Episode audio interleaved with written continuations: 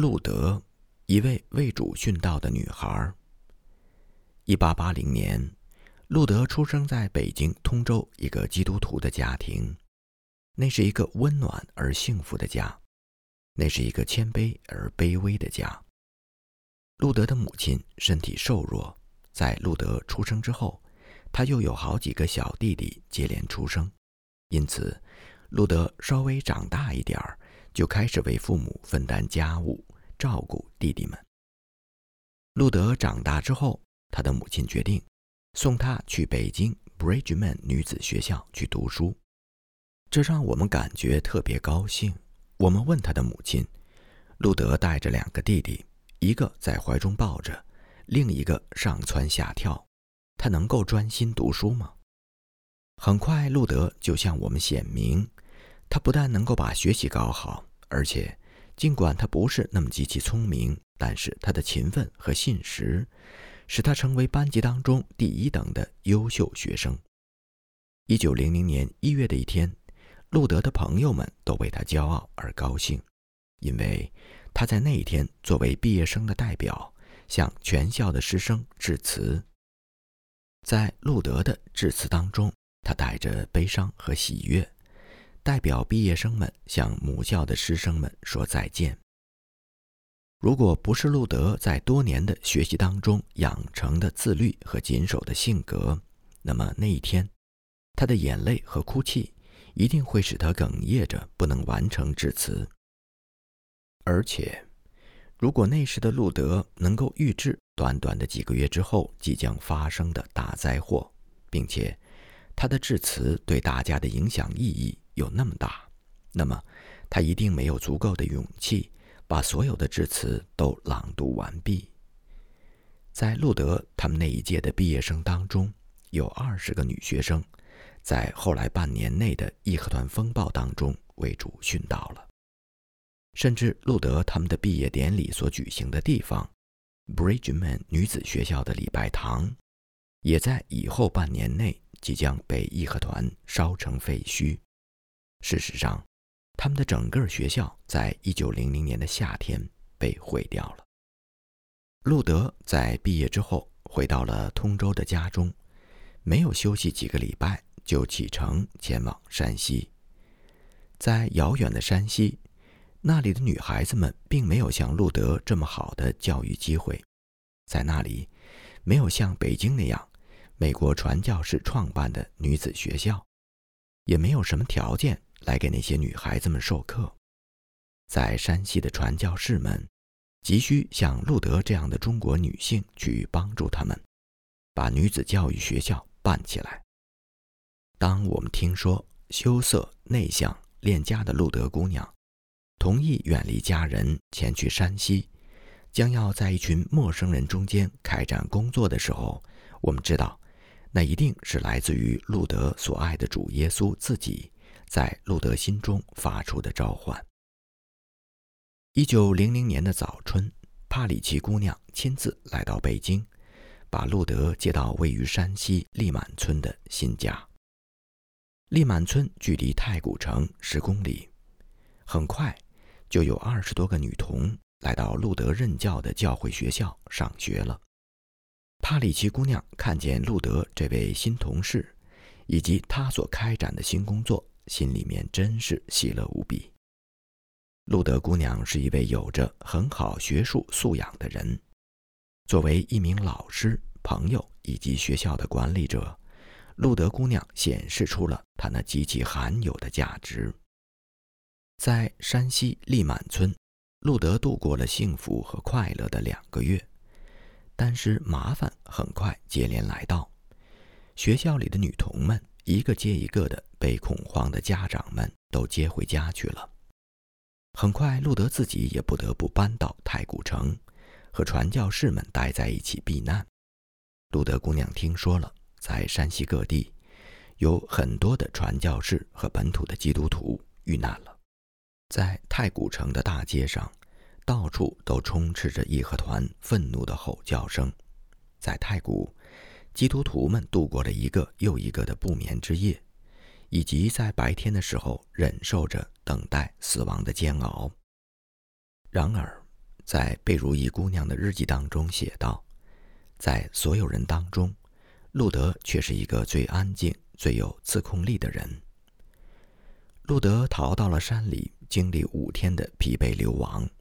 这些事情已经在前文当中讲述过了。后来，他回到了太古城的教会，和其他二十名中国基督徒一起，同传教士们待在一起。他们一同等待着那无法避免的死亡。路德现在不知道自己在通州的家人和朋友们怎么样了。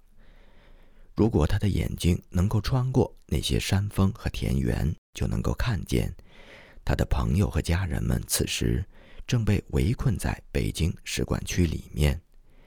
他的弟弟妹妹们在刺鼻难闻的环境当中蜷缩着，他们因为缺少吃的和饮水而每天正在日益衰残。在一片残垣断壁当中，是一些刚刚被流弹击中的死人的新坟。在那些等待的日子当中，路德经常阅读一本书。这本书的名字叫做《基督徒幸福生活的秘密》。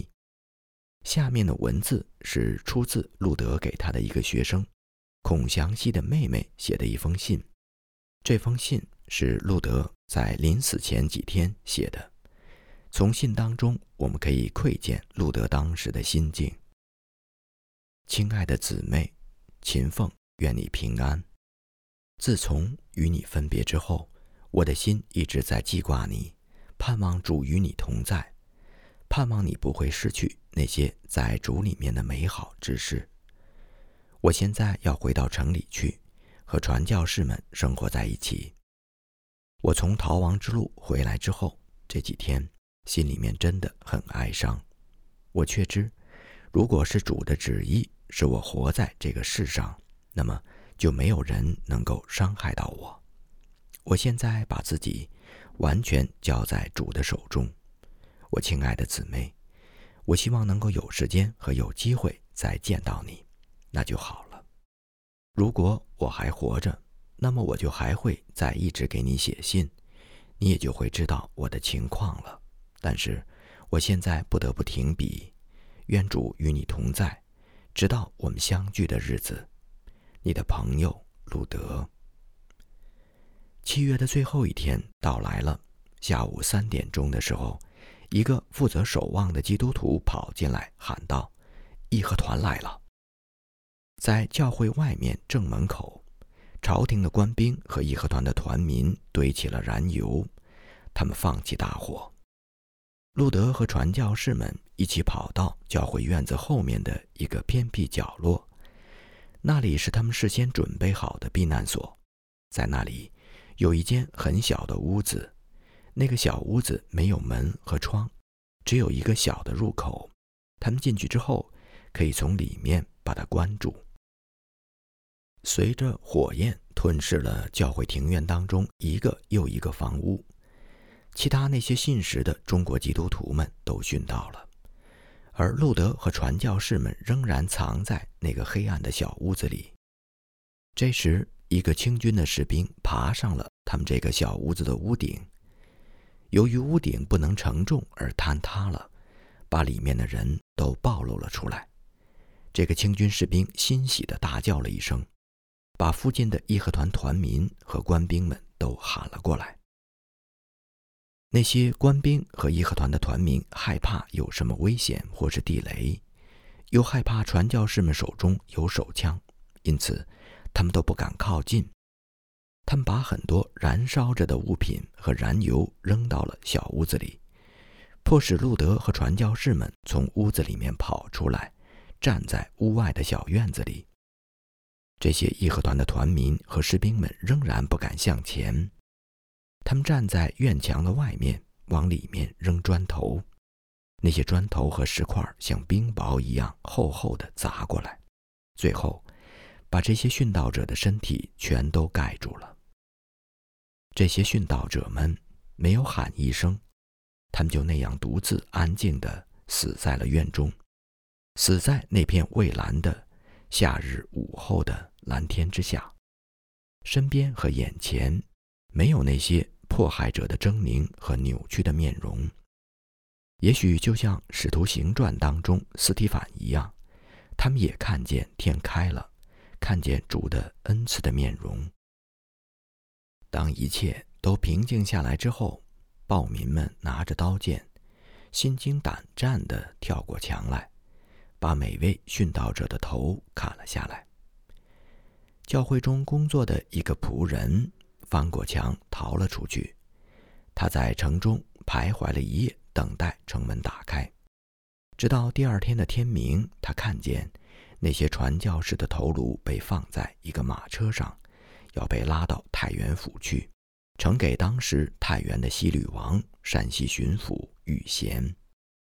在那些头颅当中，有一颗是有着乌黑长发、长辫子上系着红头绳的。我们只能猜测那是路德姑娘，但是我们已经确知，今天路德姑娘已经列在那些穿白衣的众圣徒的中间。他们虽然经历苦难。却已经站在神的宝座面前。吴孙元的故事，我想见耶稣的面。在太古传教士殉道者的墓地那里，还掩埋着一个人。他把义和团的大屠杀看作是火车火马，把他带到那长久以来盼望的天家去。他没有在意死亡的痛苦，而是盼望那天国的荣耀。盼望那见到主面时的幸福。吴孙岩先生是在老年的时候才受洗成为一个基督徒的。从他信主之后，他心中的唯一的盼望，用语言表达出来就是：我想要见主耶稣的面。不但所有的基督徒，就是所有认识他的人，都很敬爱吴先生。当义和团风暴来临之后。他离开了自己在太古城外村子当中的家，来到了太古教会，和传教士们待在一起。他村子里面的村长替他写了一封文书，证明他放弃信仰，然后替他交给了衙门。之后，村长派人来对吴先生说他们已经为他做的事，然后想把吴先生接回家去。他们对他说：“我们会保护你。”没有人敢伤害你，但是这位年迈的老人信靠他的救主耶稣基督，渴望能够即刻见到他的面。他决定留在太古城的教会当中，和传教士们待在一起，一直到底，同生共死。七月三十一号，义和团团民从太古教会前门攻进来的时候，有一个教会做工的仆人冲到了教会后院。准备跳墙逃命，他看见吴先生站在那里，颤抖着，双手扶着桌子。那位仆人把手放在吴先生的双肩上，对他说：“吴先生，您很快就要去天国见主耶稣的面了。”这时，吴先生抬起头，露出喜悦的表情，点了点头。不久，他就看见了那未见之事——郑中岩的故事。郑中岩先生曾经被鸦片烟的毒瘾所重重的捆绑，成为鸦片的奴隶。在鸦片戒毒所，他不仅戒除了鸦片烟的毒瘾，还得到了更大的属灵自由，成为了上帝的孩子。他的家在太古城外几公里的村子里面，每个礼拜天，他都从村子里步行来到太古城，参加教会的礼拜。义和团风暴期间，他把自己的四个孩子寄养在亲戚家里，自己来到太谷和传教士们待在一起，帮助传教士们守卫太谷教会的驻地。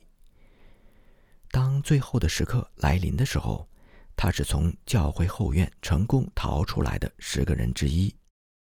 他逃到了城外，躲在了高高的庄稼地里，他在那里一直藏到天黑。然后跑到十公里之外的一个村庄，想在那里的一个叔叔家里栖身。也许是他的叔叔告密，又或许是村里的义和团非常的警惕。总之，他一进村不久就被抓住捆绑了起来。天亮之前，他就被送到太古东郊的义和团首领的手中。据说郑先生被押到那里以后，义和团团民围着他，用刀剑指着他问：“你是教会的成员吗？”郑先生回答：“是。”义和团说：“你要是教会的成员，我们就必须杀了你。”郑先生说：“那就杀了我吧。”于是，他的身体被义和团团民砍成了碎片。刘执事的故事。刘凤池执事身材高大，气宇轩昂，口齿伶俐，心地热忱。他很有名，是山西传教士们的好帮手。他是传教士们在太谷地区出熟的果子。他信主之前，曾经是一个吸食鸦片的瘾君子。一个赌徒，一个暴民，脾气暴躁，无人敢惹。同时，他也是一个有着良好教育、很有能力的人，是村中各样事务的首领。在他四十七岁的时候，他因为吸食鸦片的缘故而一贫如洗。有一天，他来到了太古教会，在艾伍德医生和其他传教士的帮助下，终于戒除了鸦片烟瘾。后来，刘凤池先生被聘为教会童子学校的中文教师。这段期间，他日渐受到基督教思想的影响，并且在仔细查考了圣经之后，他的心和头脑都归向了耶稣基督。他完全戒除了烟酒，暴躁的脾气很快就改变了。一八九一年，刘凤池受洗成为基督徒，尽管。多年以来，他一直在负责教会童子学校的工作。然而，他最喜爱的事情就是布道。他常常让学校高年级的学生替他授课，而他自己去太古城教会当中传讲福音。刘先生有着高超的语言表达能力，加上他对圣经的深入了解，使他的布道吸引人心。每当他有空闲时间的时候，就钻研和阅读圣经。在他生命的最后几年，他常常有机会学习圣经，并有更多的机会在教会里讲道。刘凤池信主几年之后，他的太太也加入了教会。尽管他由于身体残疾而瘸腿并驼背，但他总有一颗积极向上的心。在基督教的影响之下。刘太太性格越发让人喜爱。当义和团风暴来临的时候，刘凤池和太太还不到六十岁。刘太太和自己的儿子、儿媳妇儿、四个孙子住在车王村，距离太谷十八公里。刘凤池执事仍然住在教会里面，尽职尽责。有一次，义和团团民来袭的时候。刘先生的家人来到了太谷教会，和刘先生在一起。然而局势越发的危险，太古教会的驻地明显成为太古地区最危险的地方。于是刘先生把家人送回到车王村的家里，而他自己则态度坚决地留在了太古教会，预备着牺牲自己的生命，做一个主的殉道者。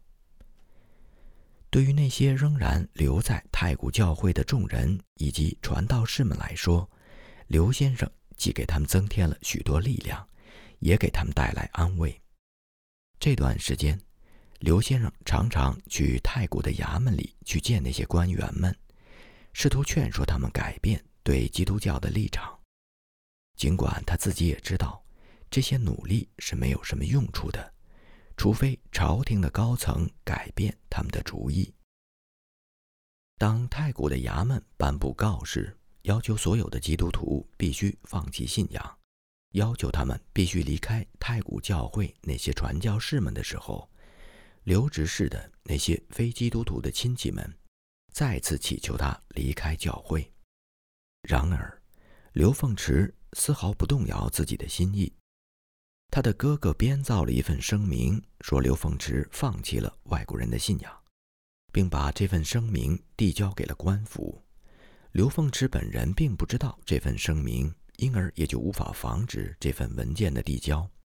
况且，无论是他的朋友还是他的敌人，都知道刘凤池根本不会放弃他的信仰。七月中旬的时候，有段时间，传教士们讨论逃亡的计划。然而，刘执事拒绝逃走。他说：“我愿意为了主而流血。对我来说，逃亡是没有用处的。无论我走到哪里，都会被人认出来。如果是主的旨意让我死，那么他会允许义和团进来，我就死在这里。我绝不会离开教会一步。”在刘凤池勇敢的态度之中，还有一份镇静和平静。他从来都不害怕坏消息，他的心是安稳的，牢牢地信靠在主耶稣基督的身上。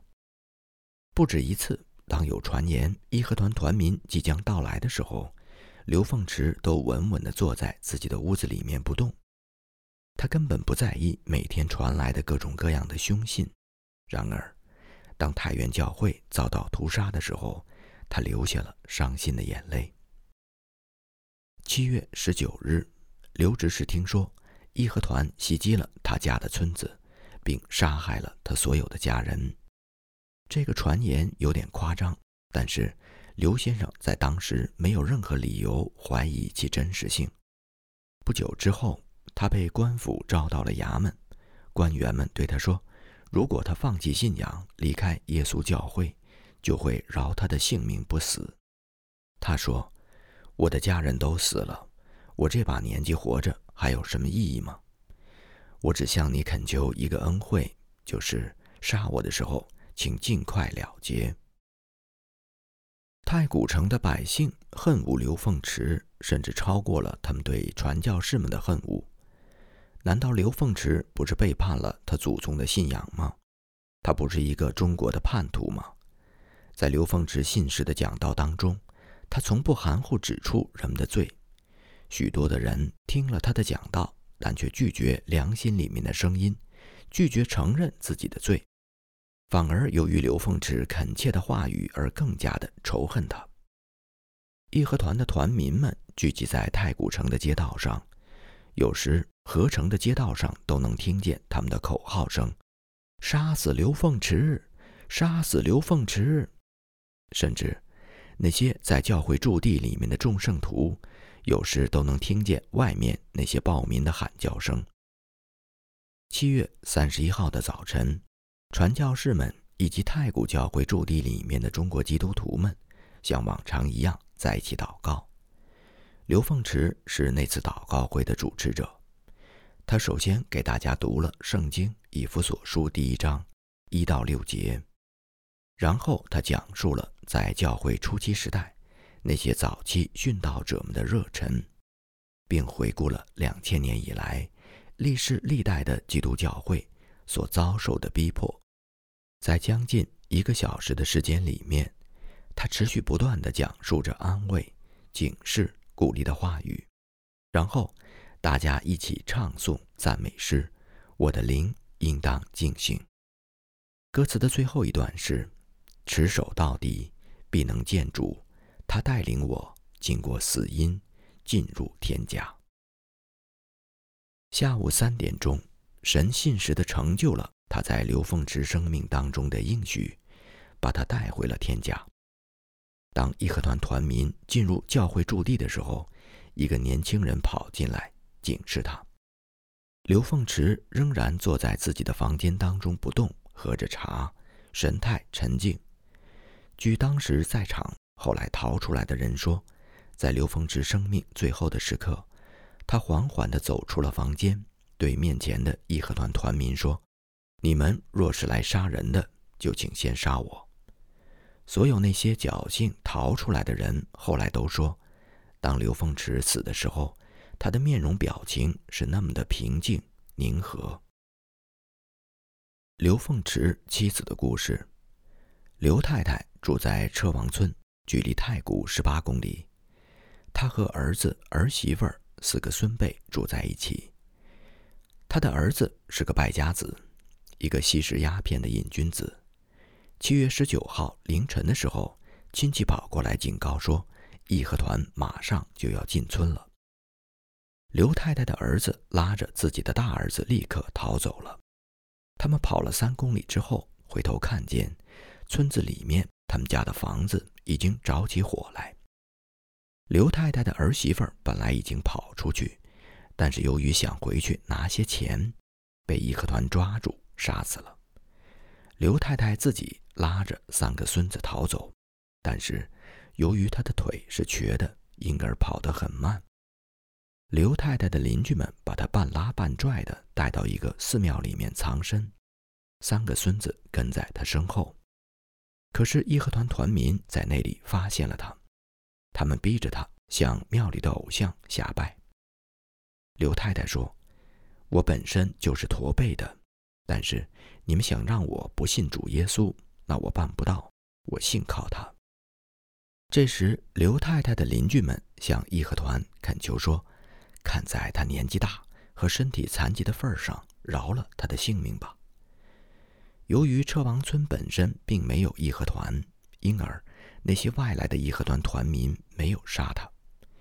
刘太太的三个孙子一直在问他说：“为什么妈妈没有来？爸爸去哪儿了？天父会在这里保护我们吗？”刘太太回答：“我们必须信靠神，我们的天父在看着我们，他知道这一切，他会保护我们的。”那些邻居们笑了起来，告诉他：“如果他这么有信心，神会保护他，那么……”她最好到太古城里去，到她丈夫那里，因为义和团已经把她的头砍了。当时其实灾祸还没有临到太古城里的教会，但是邻居们的话却真实的预言了十二天之后即将发生的事。对于刘太太和三个小孩子来说，接下来的患难是比死亡还要难受的经历。邻居们都不敢给他们吃的东西或者是钱，孩子们要四处乞讨，他们的家已经被烧毁，亲戚们都不敢收留他们。看起来，他们似乎是一无所有，只能在街上饿死。刘太太带着三个孙子，在一个废弃处找到了暂时的栖身之地，他们在那里住了几个月。他的儿子和大孙子。在山区里面徘徊了一两个月之后，又回到了家中。当刘太太的儿子四处敲门为全家人乞讨的时候，遭到了羞辱和唾骂。什么？这个老东西还没死吗？一九零一年的二月，看起来全家人都不能逃避饿死的命运了。刘太太的儿子决定要卖掉一个孩子。这样可以用换来的钱给家里其他人买些吃的，也可以给自己买些鸦片。刘太太的话对这个儿子根本没有什么影响力。最终，那个孩子被卖掉了。刘太太伤心难过的昏了两天。后来，李玉找到了他，带来些救济的钱。这些钱是来自美国的赈济款项。之后，有更多的赈济款项。源源不断的从美国汇到中国来。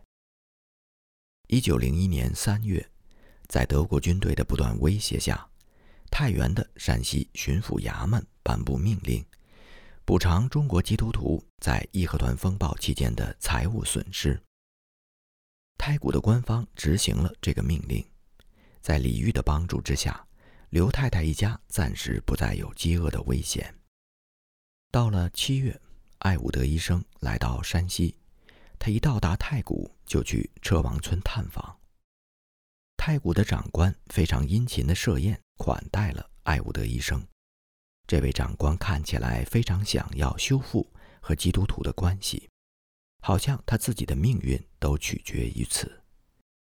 这时，基督徒的慈善在车王村显现出来，有两百多位村中贫穷的人。他们来接受了艾伍德医生所带来的慈善款项，同时基督徒们也向大家阐明，基督教所代表的是恩慈和爱，而不是仇恨，即使是面对那些曾经伤害过自己的人。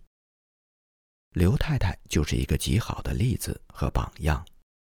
在刘太太深陷苦难、一贫如洗的时候，没有人可怜和帮助她，而现在。她被高举，不再有贫穷和苦难之忧了。但是，他心里面并不记恨那些曾经对他冷漠、辱骂过他的人，反而在他们有需要的时候，甚至在他们深陷苦难的时候，来帮助他们。如今，刘太太和全家人安居在一栋房子里，刘凤池先生就安葬在附近。在那些患难和困苦的经历当中，刘太太的信心和信仰经受了试炼。如今，她对主耶稣有了更大的信心和信靠。每天，她的孙子们在屋子外面开心的玩耍，她在屋子里面忙着家务和一些针线活儿。她心中有一个最大的盼望，就是有一天能够和自己的丈夫在天上相遇，能够一同承受那美丽、幸福、和平的天国家园。对那些圣徒来说，死亡的门外不是悲伤与难过，而是纯洁的水晶、金色的柱子，那无止境的天国。期间是鲜花和棕树，是甜美的诗歌，是天使的乐章。